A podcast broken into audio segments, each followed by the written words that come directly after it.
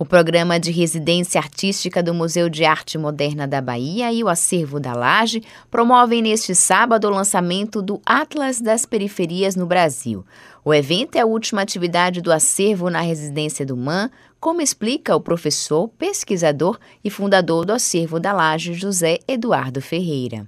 Então, o Acervo da Laje, ele é um museu casa-escola que está aqui no subúrbio ferroviário de Salvador e que contém duas casas com mais de 20 mil obras de arte, artefatos históricos do território.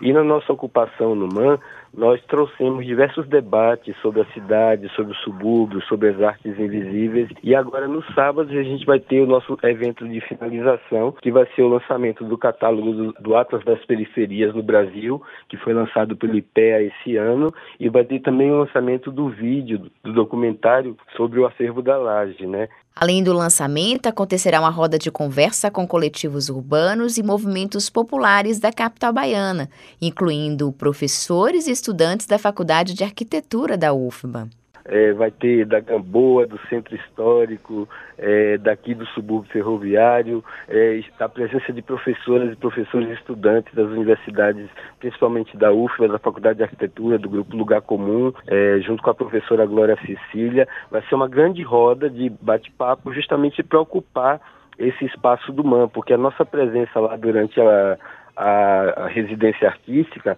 foi marcada por isso, por levar os territórios suburbanos, os, as outras periferias da cidade para frequentarem o MAN, ou seja, ocupando aquele espaço sempre com arte, com bate-papos, com diálogos, para que é, outros públicos possam acessar aquele museu, né? Para a produção do Atlas participaram bolsistas, estagiários, professores e pesquisadores das universidades federais da Bahia, Fluminense, do Rio de Janeiro, do Goiás, da Integração Latino-Americana e do Ministério Público do Trabalho, além da participação de diversos movimentos populares. Então, vai ser um evento muito importante que vai contar com a participação também da universidade e diversos movimentos sociais que escreveram um capítulo que abre o box do Atlas da Periferia é, falando da região Nordeste. Então, o nosso capítulo foi pensado a partir da perspectiva das potências que existem nas periferias brasileiras e que muitas vezes não são vistas, porque são caracterizadas muitas vezes pela vulnerabilidade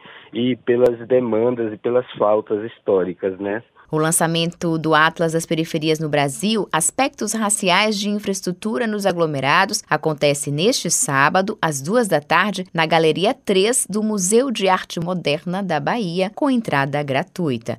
Então, a gente está terminando a residência artística no Mambaía.